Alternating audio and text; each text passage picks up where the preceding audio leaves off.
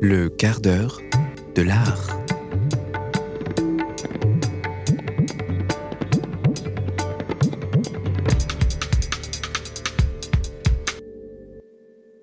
Bonjour à tous, vous êtes bien sur euh, la radio Anthropocène dans l'émission Le quart d'heure de l'art. C'est Jade, qui vous, c'est Jade Bélissard qui vous parle et aujourd'hui nous accueillons Kader Mokadem. Bonjour monsieur euh, Mokadem. Bonjour à tous et à toutes.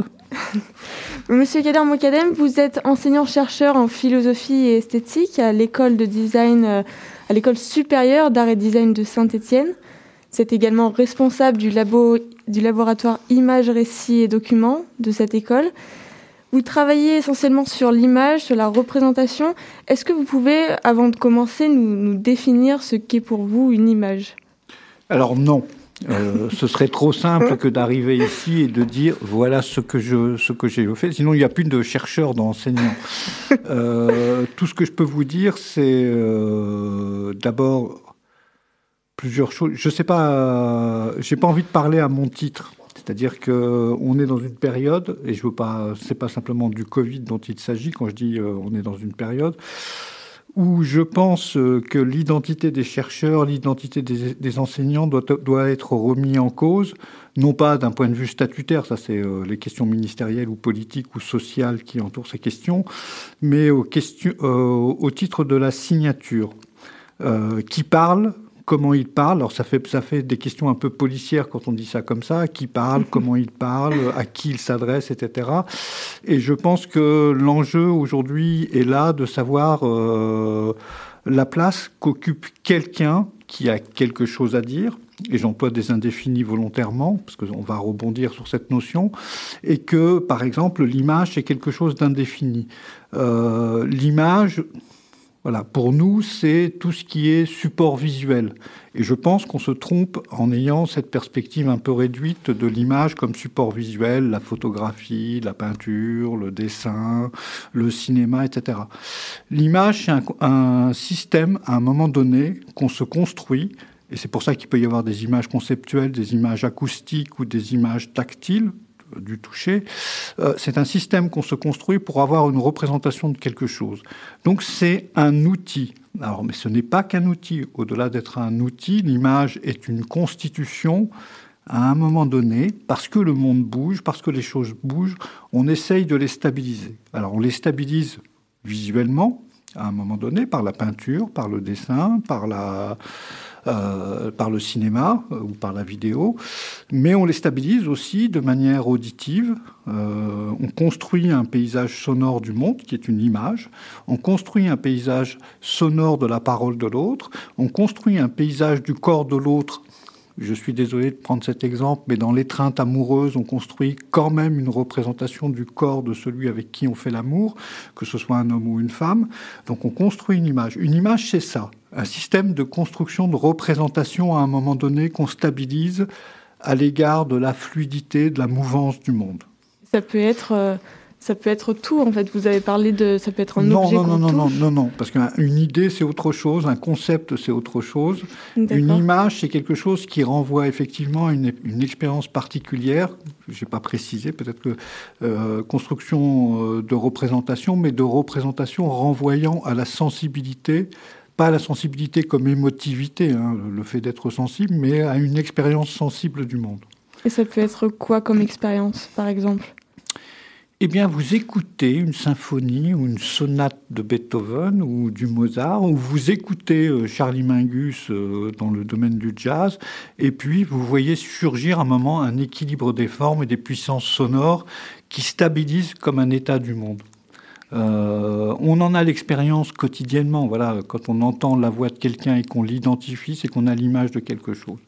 Je prends une métaphore sonore pour continuer ce que vous disiez, pour éviter de, dire que je vois Pierre, comme dirait Sartre dans un texte qui s'appelle Imagination, je vois Pierre et 50 mètres avant qu'il n'arrive et donc que mon image de lui soit fixée, je sais que c'est Pierre.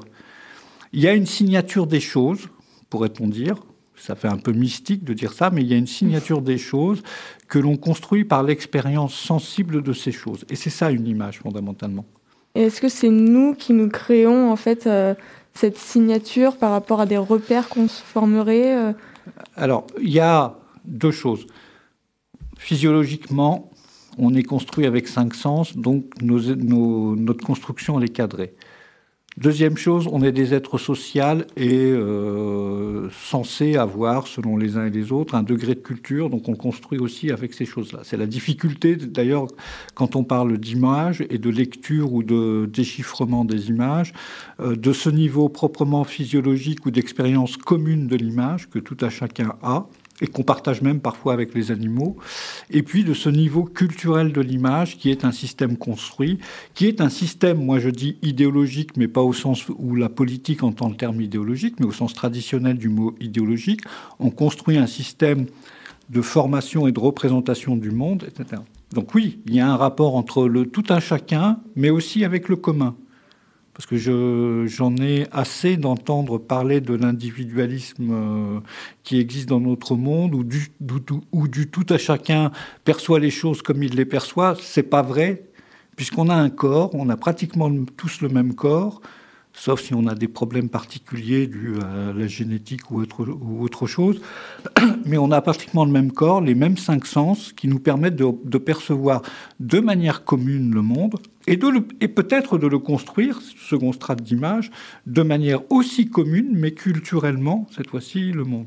Et comment on peut euh, construire le monde avec, avec nos différences euh, culturelles? Parce qu'il existe des différences culturelles entre les individus.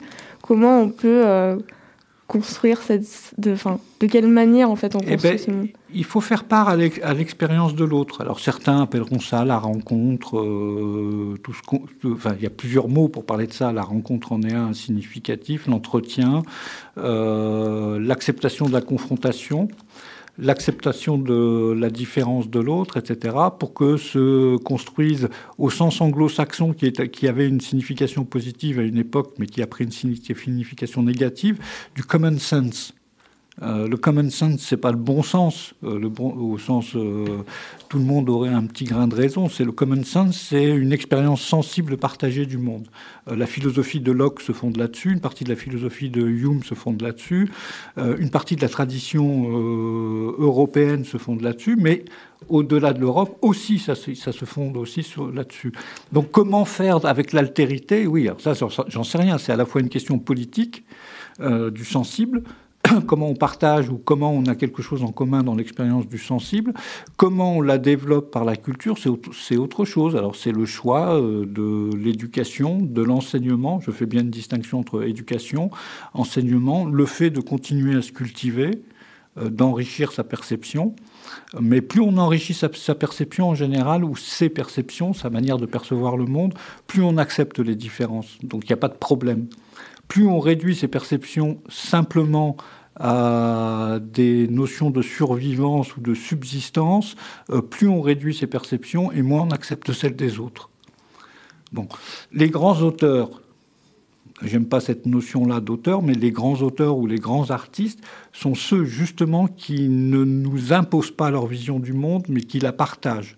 Ce que j'appelle faire, ce que à titre personnel j'appelle faire des propositions que ce soit Picasso, Godard ou etc., malgré la complexité qu'il peut y avoir entre l'appréhension des œuvres, ce sont des gens qui mettent quelque chose sur la table, ce que j'appelle des propositions, justement, des propositions de configuration de sensations, des propositions de configuration sonore, visuelle, etc., qui sont mises sur la table pour qu'on aille y recueillir ou être accueilli par elles d'une certaine manière.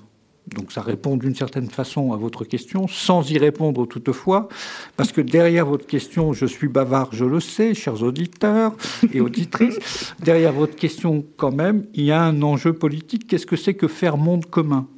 Cette question, je n'ai pas les moyens de vous y répondre. Sinon, je m'appellerai Emmanuel Macron, mais je m'appelle Kader Mokadem. Et donc, je n'ai pas à répondre à cette question en l'état. Et est-ce que, euh, donc, vous avez dit que ça faisait des, des sortes de propositions. En fait, ces propositions, vous parlez de l'art, en fait, quand vous parlez de propositions, ou ça englobe l'art ou ça, euh, ça concerne d'autres. Euh, Alors, l'art fait un certain type de proposition, la philosophie fera un, autre type de, de proposition, euh, on pourra dire la sociologie pourra faire un autre type de proposition.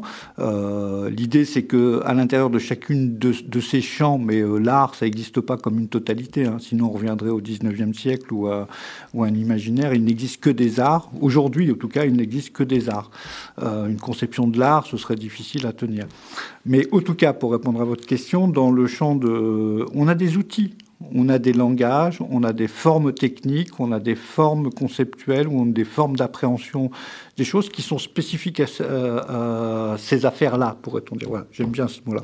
dans les arts, on a affaire à certaines choses. Dans la philosophie, on a affaire à certaines choses, etc.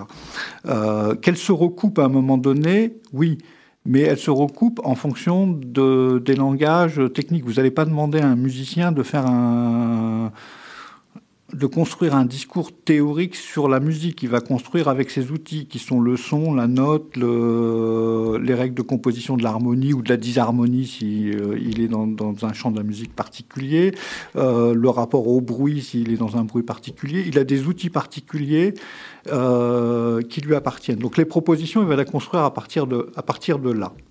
Que ces propositions ensuite, elles puissent avoir une puissance d'évocation pour pouvoir être reprise dans un autre champ, ça c'est intéressant, mais euh, ce serait peut-être trop long aujourd'hui dans notre entretien de pouvoir parler par, par rapport à ça, parce qu'on pourrait parler de translation, de traduction, d'interprétation, etc. Et ça poserait des questions sur le discours interprétatif, sur le discours critique, sur la ressaisie, etc., euh, qui sont des discours complexes. Je pense qu'il y a une chose fondamentale, c'est que quand on est dans une discipline ou dans un champ, on a un langage, on travaille avec ce langage. Parfois, on s'en échappe pour pouvoir revenir dans ce langage avec d'autres outils, mais en tout cas ne pas oublier que l'art ne fait que des propositions d'art. C'est peut-être le drame pour l'art, c'est que tout le monde veut pouvoir l'interpréter de tous les côtés. Le sociologue veut pouvoir l'interpréter, le philosophe veut pouvoir l'interpréter, le ministre, bah, pardon, la ministre de la Culture veut pouvoir l'interpréter, le quidam veut pouvoir l'interpréter. Il ne s'agit pas de dire que c'est des champs spécialisés, mais il ne faut pas oublier que ce sont des champs qui, qui, ont leur propre langage, leur propre modalité d'expression, et que ce pas des champs universalistes. Il n'y a aucun champ universaliste. Elles visent toutes peut-être à l'universalité, le commun dont on parlait auprès, qui se transforme en, universel, mais c'est quand même des, euh, des champs spécifiques. Et est-ce que, donc vous avez parlé d'outils, de formes, euh, etc. Est-ce que le design, quel est le rôle du design dans, dans ce système de proposition? Est-ce que ça en fait partie? Alors oui, ça en fait partie, mais ça en fait partie avec une histoire particulière. Si l'art traverse depuis euh, l'apparition euh, de l'homme, pourrait-on dire, le champ des pratiques et le champ de nos activités, le design, il ne faut pas oublier que c'est quelque chose de récent. Pour moi, dans la, dans la conception que j'en ai du design, peut-être que s'il y avait un interlocuteur en face de moi, il aurait une autre conception du design, une autre lecture. Moi, le design tel que je le tel qu'il me semble se construire apparaît au XIXe siècle. Il est lié à la révolution, industrielle. Euh, il vient supplanter des formes qui étaient celles de l'artisanat et même rentrer en concurrence qui entraîne des guerres. On le voit dans le mouvement Art and Craft ou dans d'autres mouvements, dans la résistance des ludistes aussi à l'industrialisation. Euh, le design apparaît à un moment particulier. Il apparaît à un moment particulier parce qu'on a besoin face à la, révolution industrielle, non pas de produire des objets standardisés uniquement comme on, le dit, c'est une des définitions du design qu'on donne, euh, la standardisation, l'uniformisation, même s'il y a une réflexion esthétique derrière, mais aussi pour configurer un monde. Alors qu'est-ce que j'appelle configurer un monde? C'est qu'à un moment donné, au XIXe siècle, on a besoin, face à un monde qui est en train de changer, d'avoir des appareils perceptifs pour comprendre ou pour saisir le monde. Et le design construit ça. Le design participe à la construction du monde.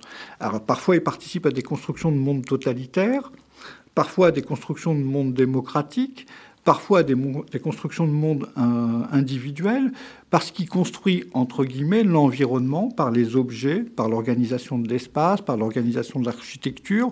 Donc il est en connexion avec d'autres disciplines. Euh, le côté totalitaire du design, c'est ça, hein, la connexion avec d'autres disciplines, pour organiser et produire, on va dire, un aménagement du monde. Donc voilà. Aujourd'hui, oui, donc ça paraît un, enjeu extrêmement fort, le design, parce qu'on est en train de reconfigurer un monde. L'écologie est passée par là. Une nouvelle révolution industrielle dont on ne veut pas reconnaître le nom. Euh, quelqu'un disait qu'on est dans la révolution, euh, une forme de révolution lithique. On a eu le paléolithique, le mésolithique, le néolithique, et on serait dans la révolution du silex, pour dire la révolution du numérique, puisque euh, pour construire des processeurs, il faut du sable et c'est encore un minéral. Donc on serait dans une nouvelle révolution industrielle, et donc on est dans un nouveau rapport au monde, dans, dans une nouvelle manière d'être en relation avec le monde, et on a besoin d'outils qui sont pas forcément des outils de pensée, mais des outils de perception, des outils d'appréhension, des outils de sensation du monde. Et effectivement, le design se positionne là-dessus. Euh, mais ce qui est dramatique, c'est que les designers eux-mêmes n'ont pas conscience de ça. Euh, et que une bonne partie, hein, et une bonne partie des designers continuent à être dans l'économie capitaliste industrielle qui, à, qui consiste à produire de beaux objets pour de bonnes et belles personnes, donc une économie de la richesse, une économie de la production, alors qu'ils devraient peut-être réfléchir aussi à des formes d'aménagement urbain, design, design d'espace, ou à des formes d'aménagement social, puisque le design va aussi vers ça, sur des formes organisationnelles des relations entre les individus, ou des formes d'organisation individuelle dans l'aménagement intérieur qui correspondent ou qui non pas qui correspondent, mais qui réfléchissent leur temps ou qui postulent quelque chose ou qui construisent quelque chose par rapport à leur temps. Est-ce que vous avez un, un, exemple concret en fait de, des effets du design Tout à l'heure, vous avez dit que le design euh, contribue en fait à la construction d'un monde démocratique. pas démocratique. En quoi, enfin, en, quoi euh, est-ce que vous avez un exemple concret en eh ben, Je crois que, par exemple, ce qui s'est passé au XXe siècle avec le Bao... Euh, excusez-moi, est-ce que vous pouvez vous rapprocher du micro Oui, micro, je me rapproche de toi. Sensualité de la voix.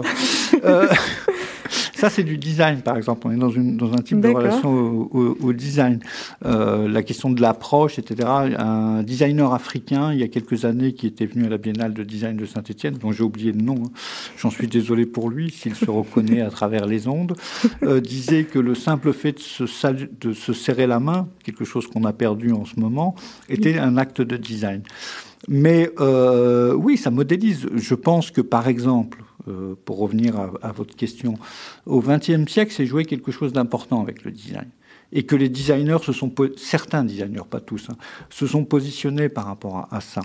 des designers qui étaient liés et qui n'étaient pas uniquement des designers au sens où on les appelle, parce que l'attribution elle est venue un peu plus tardivement, mais euh, des gens comme dans le constructivisme, le futurisme russe qui ont accompagné la révolution russe qui se disait, puisqu'il s'agit de construire un monde, un monde nouveau avec un monde nouveau, on va construire du mobilier nouveau, on va développer des types de production qui là étaient effectivement, même si maintenant je suis un peu critique là-dessus, standardisés, uniformisés, mais pour que tout le monde puisse accéder à ces objets on va les uniformiser, mais on va leur donner une tenue esthétique. On va pas prendre les gens pour des corneaux, on va pas leur vendre des objets de consommation, on va leur vendre des objets de consommation, mais qui ont une tenue esthétique.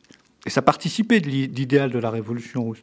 Alors, comme après on va juger ce que je vais dire uniquement sur le côté politique, on va prendre l'exemple du Bauhaus en Allemagne. C'était la même idée. Euh, mettre à disposition par des moyens industriels des objets qu'on puisse considérer d'une certaine tenue artistique et esthétique et qui sont pourtant des objets du quotidien.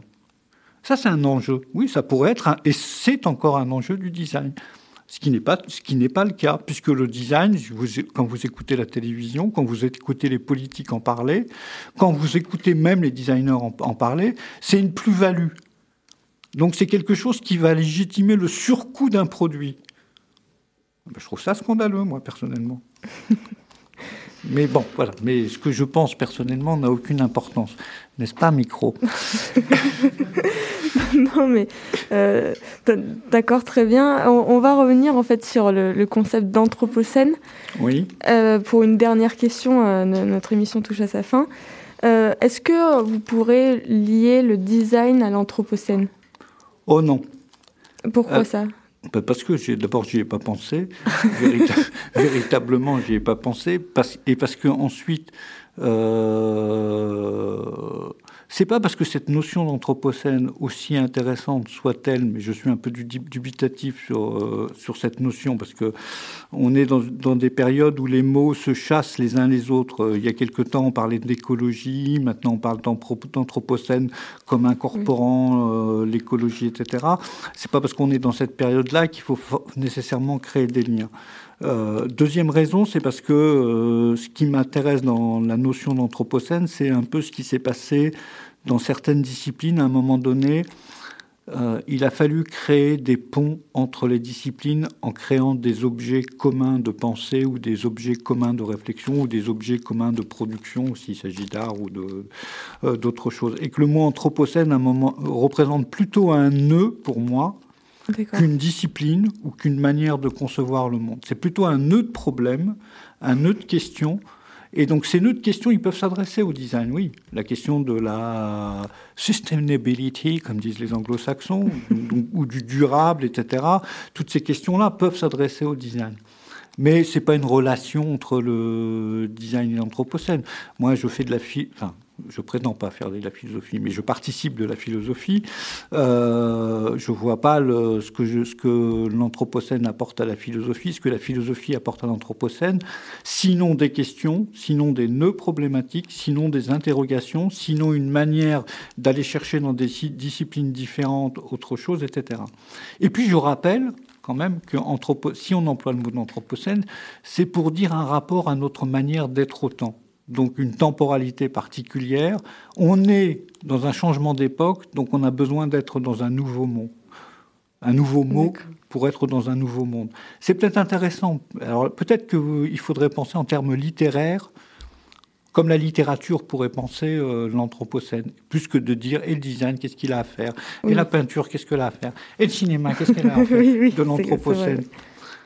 D'accord. Merci beaucoup, Kader Mokadem, d'avoir accepté notre invitation. Merci d'avoir participé à cette émission. Donc, euh, pour rappel, on peut retrouver cette émission, Le quart d'heure de l'art, en podcast sur la plateforme Son d'éclat. Et euh, voilà, notre émission touche à sa fin. Donc, euh, bonne continuation à vous. Merci beaucoup. Au revoir à tous et toutes. Le quart d'heure de l'art